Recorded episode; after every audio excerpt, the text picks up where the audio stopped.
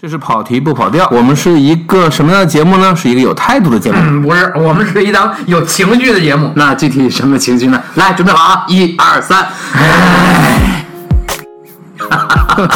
行吧，可以，挺好， 挺好可以好。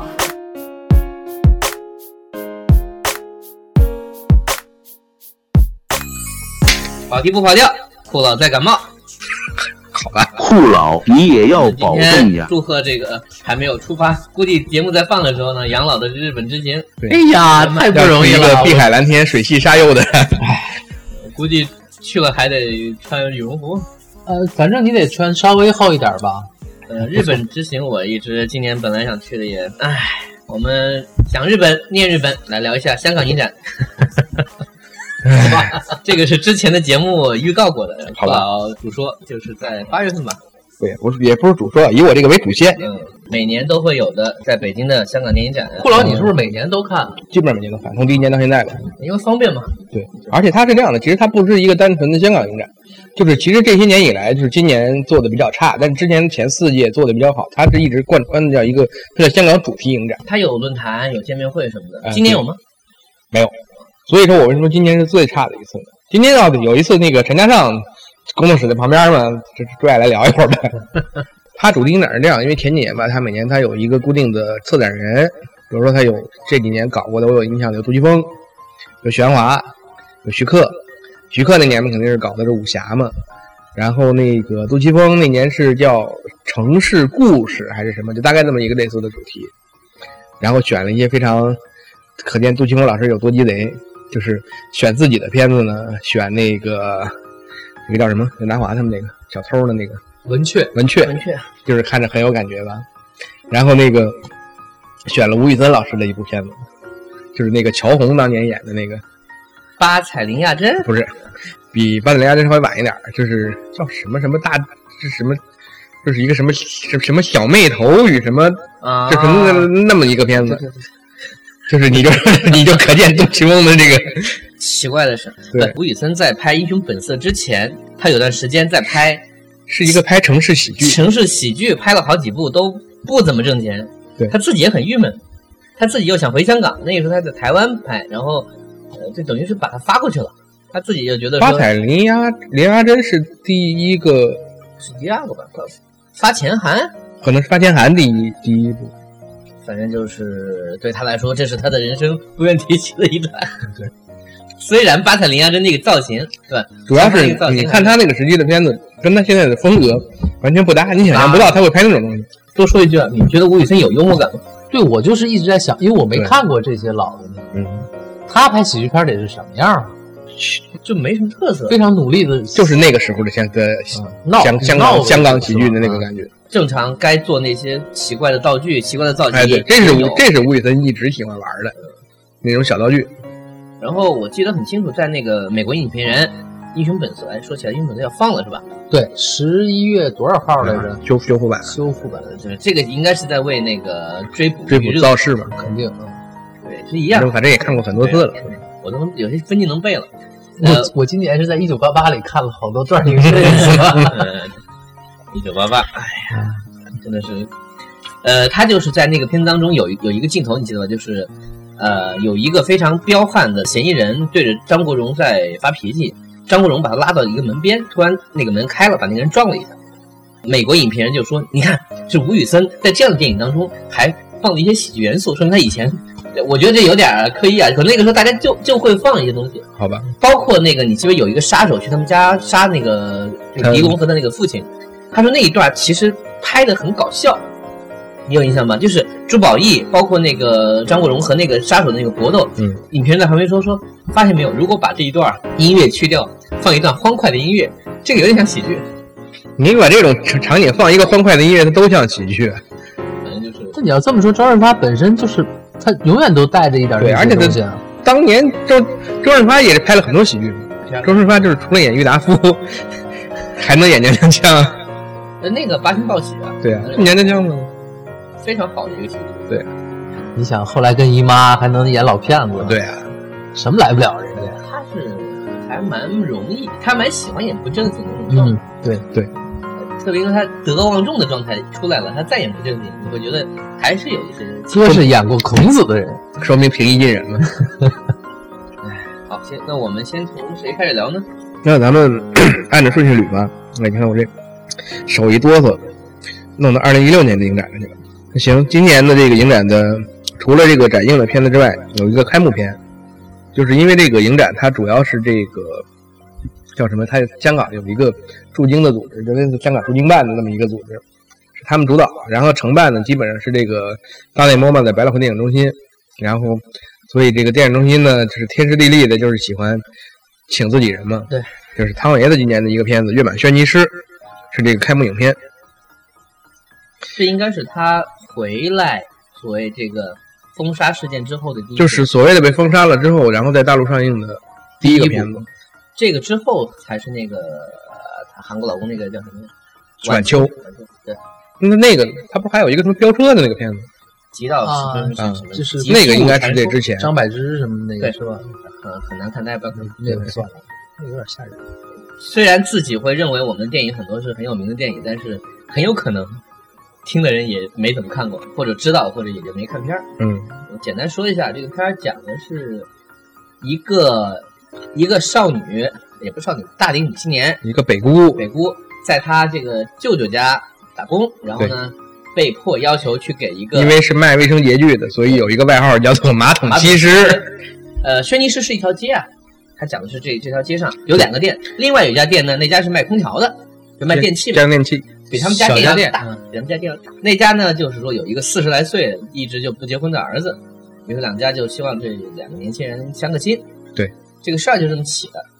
啊，当然我们是从张维这个角度说啊，但是事实上故事是是从张学友所以这个张学张学友是主角。就张学友就会觉得说我很烦，哎呀不想去，我就看见一个特别奇怪的一个东西，就是反正把自己打扮的特别的那是故意的嘛？就是说他不想参加，就是想把形象搞得差一点，第一眼看不上这事儿就算了。然后就在那个饭桌上特别两特两别边努力的吃啊，求努力，就把自己形象搞得特别糟糕。嗯对，然后特别傻的，你说你不是说要做生意吗？好，我打电话给你。这一点呢，倒让张学友觉得这个人跟他是一样的人。对，就是说，然后他们两个真正喜欢，呃，就是聊在一起去，是因为聊那个推理小说。因为汤唯一直在借书嘛。对就是我的业余生活就是看书，就是不花钱嘛，最嗯好、最简单、最省钱的娱乐就是去图书博物馆馆借书。借书。当中有一个细节是这样的，就是他会在看一本书，然后张学友说。凶手 是，就是，所以你看，讨厌这件事情是不分国界的。然后他们就说：“我还怎么看？”张学友说：“这本书很烂，我跟你说就不要看了。”张学友在那里面好像有一个理论，就说这个推理小说基本上他看看厚度，大概在多少多少页的时候，凶手应该出来了。如果不出来的话，就是节奏不对， 我们开会都这么说。好吧？第三部是吧？你看你们开会都这么说嘛，说明这个安西老师有生活。 人安哎琪老师开过的会也不少啊，因为 人家是写过那个铁观音，不是玉观音的没关系，总体是讲的什么呢？就这两个人其实是在各自的感情纠葛和生活的漩涡里面，发现到他们其实没有打算谈恋爱，他们其实觉是交换得朋友。其实就是生活态度吧。然后呢，他们各自都有一个自己的前男友或前女友，对，而且你看，实际上这个片子到最后也没有说把他们俩，他们俩也没说就乐在一起，最后就就搞也没有到一块没有儿了对，他就是最后汤唯给了一个确切的点，是我拔牙了。就是最后的那个感觉，就觉得挺好的。也许是一个新的开始，也许就俩人散了以后就正常，还是就是朋友啊什么的。这也是安琪老师的风格。嗯，好像岸西原来是说是按照自己的原型写的，说因为我就喜欢看推理小说，我就是一个这个这个，比如说不太想跟人打交道的一个女文艺青年啊。然后就是有一种维吉尼亚·伍尔夫老师选了这个尼可基德曼来演自己，得呃得做个假鼻子。呃，汤唯在里面的表演还蛮生动自然的，和后来的很呃不怎么说呢？我觉得这是汤唯的目直到目前为止的所有的作品里边，我觉得我最喜欢他表演的。因为《色戒》这个东西不好说是就是就是导演，色戒打是着他色戒是戏托人，呃这个戏你说你换一个人，你没法想是一个什么状况。就你想跟他本身那种身份的感觉也合适。包括那种其实还是紧绷，虽然看起来这个戏是轻喜剧，对，他在那种但他还好，张其实这次其实还好。你相比之下，就是你更多的看到汤唯个人是一个什么状态。啊至少比北西好吧？嗯，然后你可以看得到一堆配角都很出彩，对，这也是传统啊。对，就是那些老老一代的香港表演艺术家们，什么嗯李修贤啊、鲍起静，赵启敬、朱咪咪，特别是朱咪咪，对朱咪咪太好了，这部戏的太好了。然后她被提名了那个最佳女配角，但没拿到。那个那里面汤唯的那个是应该就是是他舅舅还是他叔叔？林薇嘛，他舅舅嘛，那林那人林薇，她有一个前男友是安志杰，对那个那个戏也是给安志杰安排了一个还还打了一下呢，打车嘛，还有一场动作戏呢，打张学友，打张学友啊对对对对对对，把张学友打哭了嘛。我当时打懵了嘛，都已经哎出现幻觉了。然后那个他在家看霍元甲，你记得吧？就是那嗯个小出租屋里面，对，就不要看这种打打杀杀的东西。然后就两个没没话可说。张学友的前女友也挺好的，张可颐嘛，张可颐老师就是，哎呀那个没好，张张可贻老师以一种就是离了婚以后拿到大笔赡养费可以搞艺术了这种 形象出现。我随便来一下啊， 对，但是特别好，我觉得，但呃那笔写的确实很好。就张可颐跟那个张学友关系说，我依然觉得你很好，嗯但我没有打算跟你在一起啊。你我想请你帮忙，对吧？我也很喜欢你，但是你有一个细节特别好，他们两个人在他那工作室过了一夜，第二天早上。让他起来他说嘛你，赶紧赶紧赶紧，我的对对对工作室要要要要有人进来怎么样？对，张学友特别的就不自在，就是我的是，其实你的空间里面没有我。呃张学友是一个要睡到中午的人， 嗯，那个开场 就是睡做觉饭就是嘛，不起来，做梦哎对，还有他老爸是卢冠廷，对，这个挺有意思。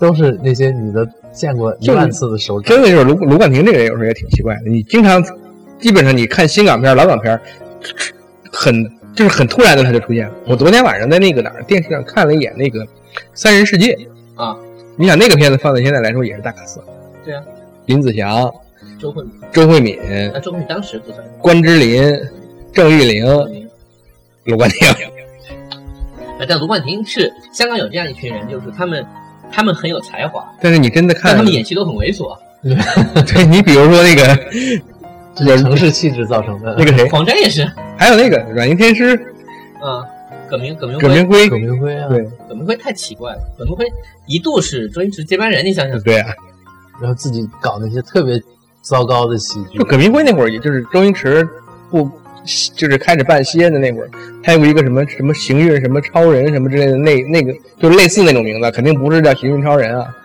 就是类似那么一个名字的片子反正他拍过一个片儿，王晶拍过片儿叫《小小赌圣》，啊。对，他就总做那种高仿，然后那个长得讲不太好，讲的是那种吴仿孟达发现周星驰又不见了，然后跑到那个村子里面说：“我再找个特异功能。”这个很奇怪的。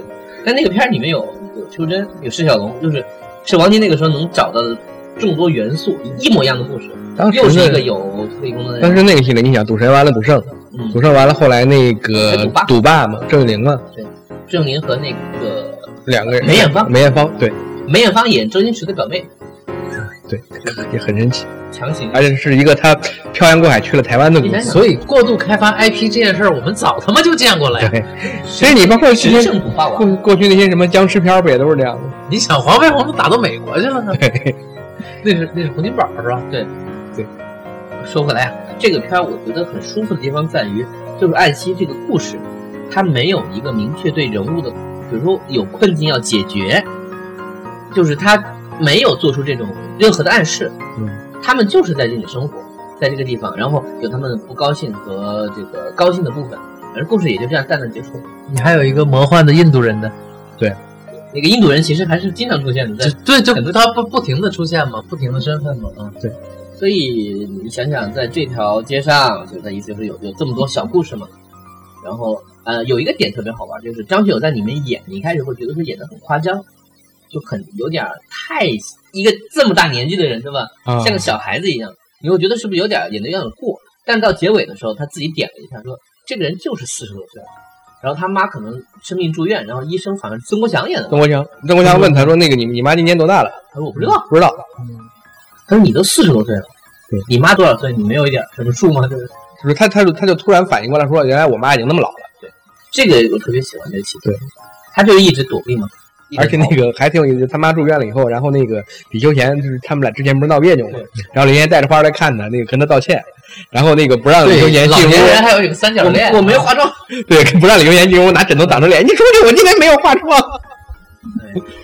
就是你看鲍起静，他其实大部分时候演的是那种比较普通的，就是就是像那种天水围那种，对吧？就是，嗯，但他这里面演了一个泼妇型的那种，就是很是女爱强慕虚女荣强人吧？差不多是这种感觉。跟朱咪咪两个人撕逼那场戏 嗯跟，跟朱咪咪形成了强烈的反差，也挺好。你看，把人把三角放到老年组，对， 也而且啊那挺有个也老挺有老意年思。中很舒服。对，朱咪咪是一个为了照顾，等于照顾张学友，就这也没有怎么结就婚是的一个人。人生就是那种仆人嘛，就类似于嘛，啊，然后说你这个抢了我儿子，他说这样一句话，你现在抢我男朋友，他妈说，对，因为他跟他妈没有那么亲，因为完全哎是他朱咪咪从小照顾他长大啊的，咱们就把这故事透的差不多了。但是呢，你看的时候这还个嗯是无所谓，还是很舒服。这个片子对我来点有一说特有一点特殊的意义是什么？这个片子当时上映的时候是汤唯上去了， 不是你跟唐维的事儿可以说了吗？他没叫我去的是晚 秋。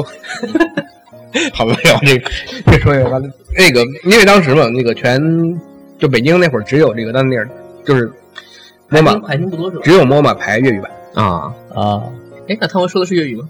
是啊，他是为了这个戏专门学的粤语。那个时候他已经作为什么香港那个特殊人才引人进才计计划划，对，有已身份经证。过去了，已经有香港有有香港的户籍了。然后所以他才去英国待着是吗？就是实际上人家现在就是一个香港人。嗯，汤唯好像说要演电视剧不是，是汤唯那个电视剧要上了，啊，不是已经要演已经电演视完剧了。而好像是他不是不是电视剧，是一个超级大网剧，就跟优酷合作的那么一个、啊一个，就你可以理解类似于《白夜追凶》什么那种，它不是一个电视台的一个东西，没准还没准还真能能有点意思。反正发散一下说啊，就是我我们以前聊过汤唯演技这个事儿，好像也说过一个，不一经定经在常节目欲言，里说经常嗯经常欲言又止啊，就是还是狠不下心来黑他是 吧？主要是更老的人，我们有点不合 适，是吧？我认识他比他早，哇，那你得这么说，真的，说实话，就是汤唯是我在真真实就是线下能够经常见的女明星之一。嗯， 对，酷老跟跟人总叫他看电影去，你说这哪儿说理去？谁不嗯是你想，那回那个吴吴老叫我看电影《北西二》的时候，嗯，专门发了一张邀请函，汤唯亲友场。我说别那么客气，不是有趣了吗？哎，挺好挺好。就是他现在拍片慢了，他前几年就是比较勤嘛，然后我觉收获了一些恶评，汤唯现在有一个找不到自己定位的感觉，但是就是说，你可能说真说以前那种大家觉得适合他定位的那些片子又没市场。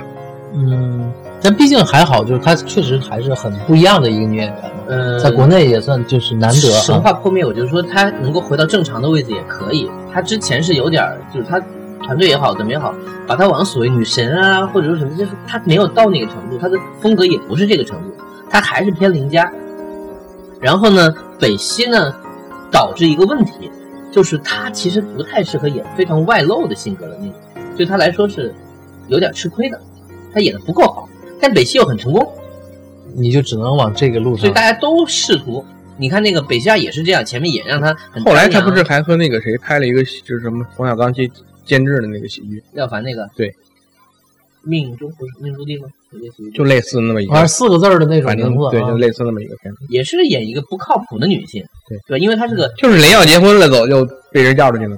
可是她就说我我算过命，什么这个我命中的情人是谁谁谁谁谁，然后对吧？就去意大利了，然后碰见廖凡，啊法国还是意大利，我忘了，反正是欧洲啊，好像是意大利。意大利对因为有你们有谈那个球队的问题，啊。穿着那个是国国米还是哪的那个那不勒斯这什么球衣，就差点打起来了。然后啊对，是是有那么一场戏。嗯，跟他一块儿去的那个女的是谁？对，呃，还搭了一个妹子啊。类似于陈数之类的吧。不是陈，肯定不是陈数。嗯我怎么感觉是刘维维那个类型？啊不重要，嗯就是反正是这个片子也不不怎么好看着啊，也不好看。对，他出于保护汤唯老师，还是大家还是别看的好。反正就 也没什么从想头法。到尾 就没没什么意思。他那段时间连续演了好几个，花瓶的也有。你还记得他跟王力宏演了一个片子吗？他和雷神演过对手戏，叫什么什么什么完今天什么？雷神演一个黑客，没印象。他演雷神的这个，但是他戏不多。我对王力宏的演电影还停留在《雷霆战警》呢。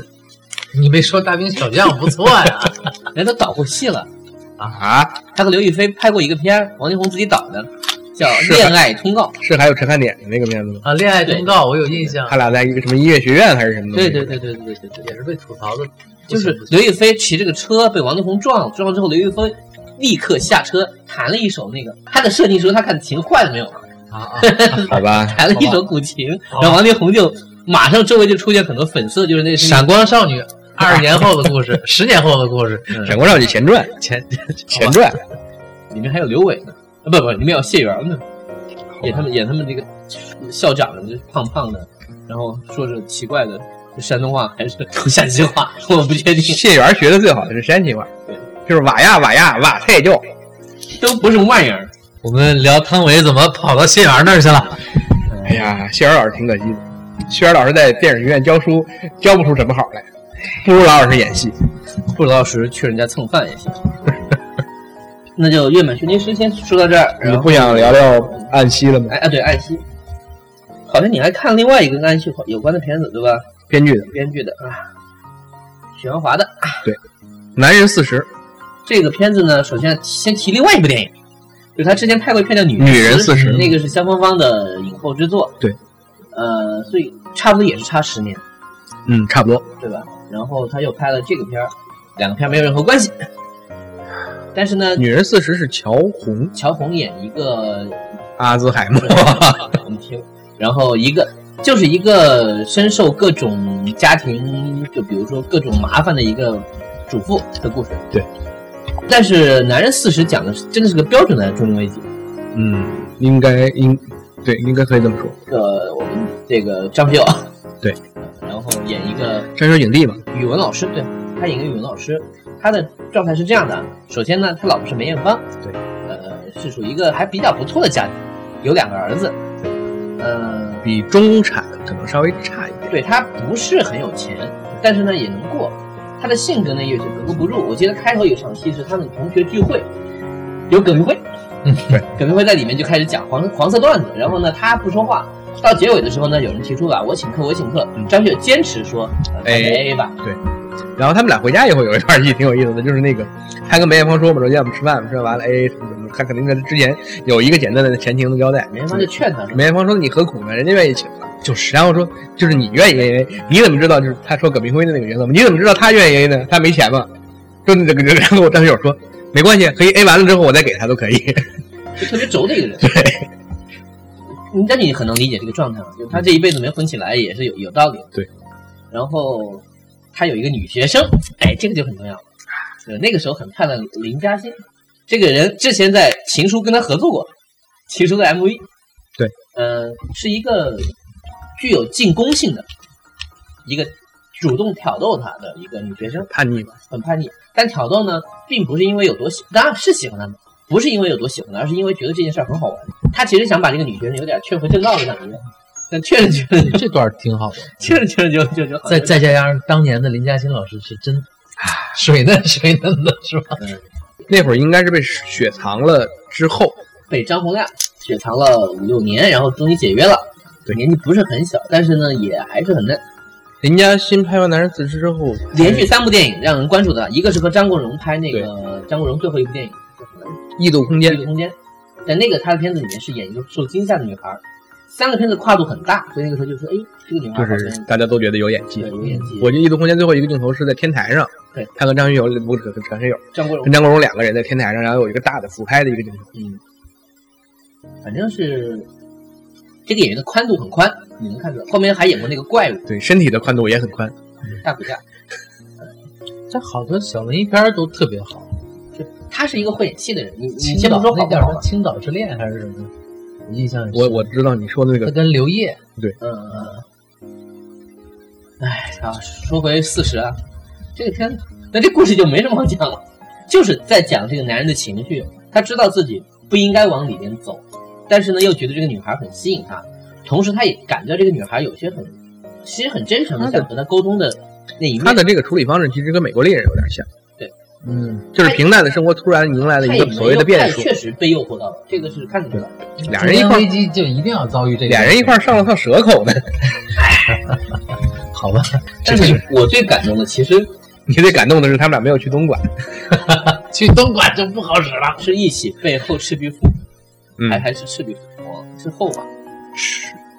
你你你说我含糊了，这等于里面对长江有一丝向往，就是其实他教了这么多年语文课，他却没有去过内地，没有见过长江。我记得片尾还是什么时候，他是跟那个就去了梅艳芳不是不是去了，就是他在去之前聊聊天儿就有那么一句话，说咱们还是抓紧时间去一次吧。这个紧迫感是有的，就是生活它其实有一种所谓，这个又跟那个什么那个那个叫什么小李子那个片叫什么来着？那个革命之路有革点命之像路，嗯就是你知道人到中年，你有很多事儿想做，但是你又觉得好像没有时间，没有空，就那种感觉就一直挂着你，让你不舒服。其实跟史密斯夫妇也挺像。就是杀人是吧？ 总得找个出口。对，我们怎么解决这个问题 你现在重看是什么感觉？啊？怎么说呢？就是有一点这个年纪大了以后，越来越能理解他们，理解谁啊？就是整个的这种情绪，就不光是，就是说你真的说，你就是说，你把你自己要投射到这个片子里的时候，你是说你像张学友，嗯你是说你像梅艳芳，你是说你像葛明辉，就其实这几个人有一个共同的特点，就是混的都一般。但是对这种这个整个这个生活的态度，你看，就是葛明辉在里面，其实一直就是一个，我我即使不能往前往往上蹦，但是我要一直就是，就是也很活跃的一个感觉。我要蹦，我要做个杀，我要做个杀手我要蹦。对，就实际上你看都是都是这个中年人了啊对，但是他的整个的状态跟这里面人都不一样。葛明辉适合演这种角色。对，就张学友就一直是闷闷的，他状态跟他这个本人气质很像。其实我是觉得张学友老师，你看他塑造的角色跨度都很，他可塑性，他是个挺好的演员。他年轻的时候演那种很疯狂的人，啊演特傻的人都很好。对对，人还演过骨裂呢，人是被被被扫过地的人。超巨要爸爸，对啊，就你像他那演个那些奇怪的喜剧，你都干辣哦椒，你像那就不说了啊个《喋血街头》，嗯，最后那个就是他不是这个头被那傻个李子雄打了一枪嘛，然后傻了以后的那个状态。你想他有的时候演喜剧的时候，那个霹雳大喇叭，听牛魂啊那，个角色那就多好啊很抢戏是的，是的，一叶知秋，啊。对，对这个名字当时是觉得，我操，太牛逼了！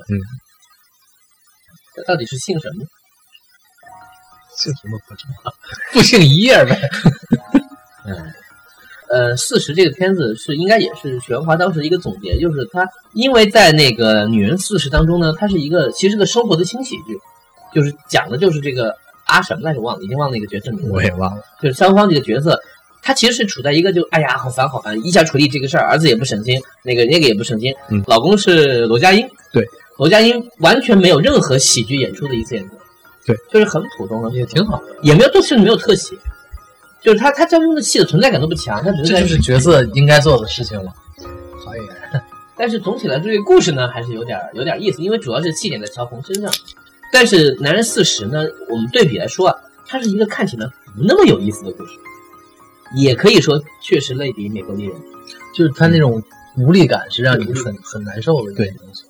包括林嘉欣也离开他了，对吧？对，也该该成长的人就成长了。而且最后儿子还不是自己的，这一刀补 的呀，因为他儿子是谭俊彦，就是那个哎是小儿子吧，大儿大大儿子，谭俊彦是狄龙的儿子，不是？你就想想，如果小儿子不是自己的，这那这更坑人了，这。 哎，你记不记得这个？就是陀宗华，就是那个谁，少年阿虎，嗯，他是不是也在里面演那个，类似的角色。就是就是这种老一辈儿的这种几个镜头的那么一个人？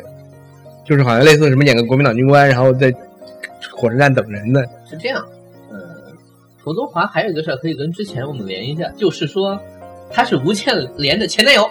好吧。 汤唯出道的时候就被人说像吴倩莲。啊。呃，然后汤唯自己说，我觉得不像啊。这汤唯吃亏啊，这事儿。然后你记得吧，《色戒》里面有涂宗华，对吧？演那个嗯，对，老老周吧，还是不不是老老周是那个呃钱嘉乐，军统特 务。呃，是个特务。汤唯说，本来大家都说我像吴倩莲，我觉得还好吧。后来过几天，他前男友说，我觉得像，他说我只能这说个没 办法，汤唯的潜台词是：我眼睛有那么小吗？对，官方认证，哎呀，好吧呃，气质有点像，你要这样说，呃，是那为什么不让汤唯去演刚刚已经拍好了的电视剧《半生缘》呢？哦，对，这个又要拍一遍了，刚听说，蒋欣，哎，蒋欣，华妃，华妃，半生缘。就你想，他不管是半路还是半真，他这感觉都不对。这个为什么呢？ 可以吗？可以这么干吗？那不那知道那天不是有朋友说说，为什么这个片子一拍再拍呢？是导演们迷恋那种就是姐姐把姐姐为了留住自己丈夫，把妹妹送给她的这种桥段吗？ 刚才是妹妹要救姐姐，现在姐姐要救妹妹了。哎，哎，你看过那一版？看那个林心如那一版，我看了呀，就特别琼瑶，看两眼林心如那版那谁？林心如和蒋勤勤，感觉李克群演那个 他姐夫，李李李李李立群演演姐特别出夫，彩儿。李立群也感觉这个人特别 好，对，对，就是那那一版，我操，他没错，太好了就。他没错。我以这个舞有台剧的这种有，有一 种《滚滚红尘》里面吴耀汉的感觉， 就是啊，我操，碾压所有人的那种。 哎，那个男主角谁啊？潘潘不是潘耀文吧？呃我谭耀文吧？忘了大男主没有印象，忘了，我所有的印象都是李立群。对，蒋勤勤呐，林心如都都反正就那蒋么回勤事儿勤啊。蒋勤勤在里面也还好，就是没有什么就没啥彩的地方。因为蒋勤勤当时实际上这个角色是也是为了挑战的，嗯就想跟之前的角色做一下这个分割也好，但是或和者和那个嗯我我演的不是最漂亮的姑娘是吧？但是他就那个角色本身是一个带着狠劲去生活那个那一个个受害者嘛，受害者，但是又不是好人。但你说梅艳芳演的，当然就你就信嘛。就是这个是这个是演员的。梅艳芳演的时候能够带出那种无奈的感觉来。蒋勤勤一看就是 作的，那那确实跟梅艳芳后来年纪大一点之后，就自然有风尘感有关系，呃，对，就莫名其妙就带着风尘感。就是这么个梅艳年轻的时候也梅艳芳在《半生缘》里面就单独你让她走在巷子里面什么那种，比如说那人家个说说是电影版，对，就是去吃这个生煎馒头，说这个嗯肉没熟，然后其实一看是口红，有一点阮玲玉的感觉。哎呦，这这评价高的啊！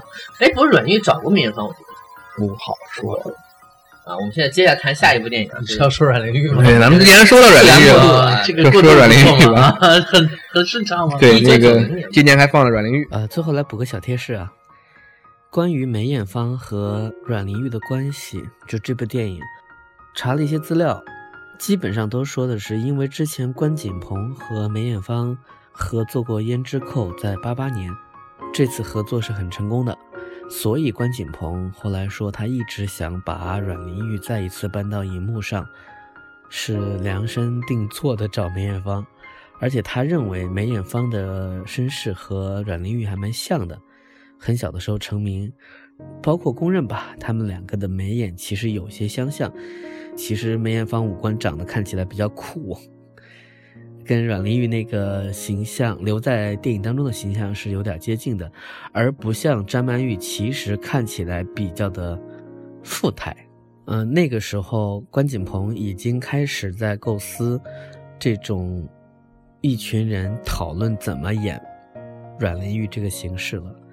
但是梅艳芳想要演的方式是，好像是给她拍传记片，展现一个女演员的生活，她在各方面受到压力的情况下，如何和人言可畏这件事情能够结合在一起。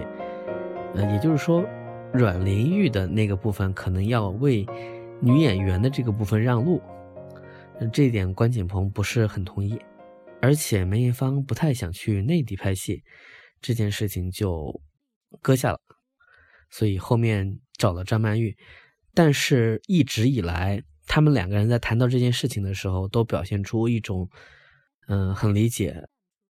张曼玉也说感谢阿梅，包括梅艳芳也应该不止在一个场合说过，呃，Maggie 演的话应该比我演要演的好，所以是这么一件事儿。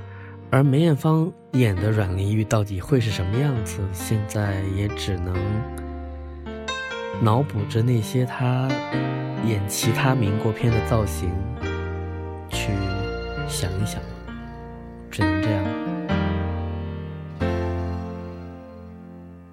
像迷幻如梦初醒的一对眼，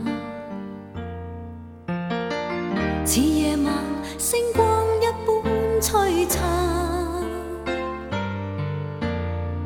思想在心间，浓情从未淡，这份愛的感嘆，這一生不退減。回頭望，從未懂開口講愛你，放下你已是再會無期。但長伴心扉，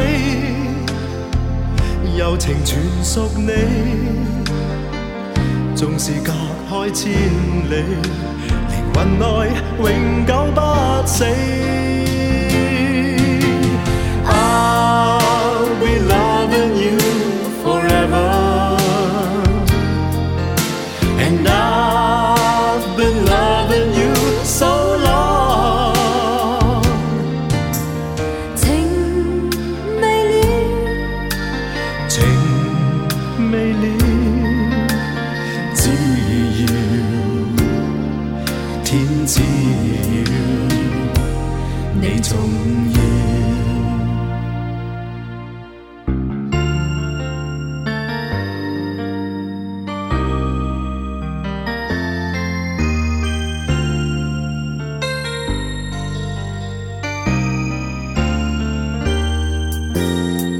生與死，其實當中得一套戲。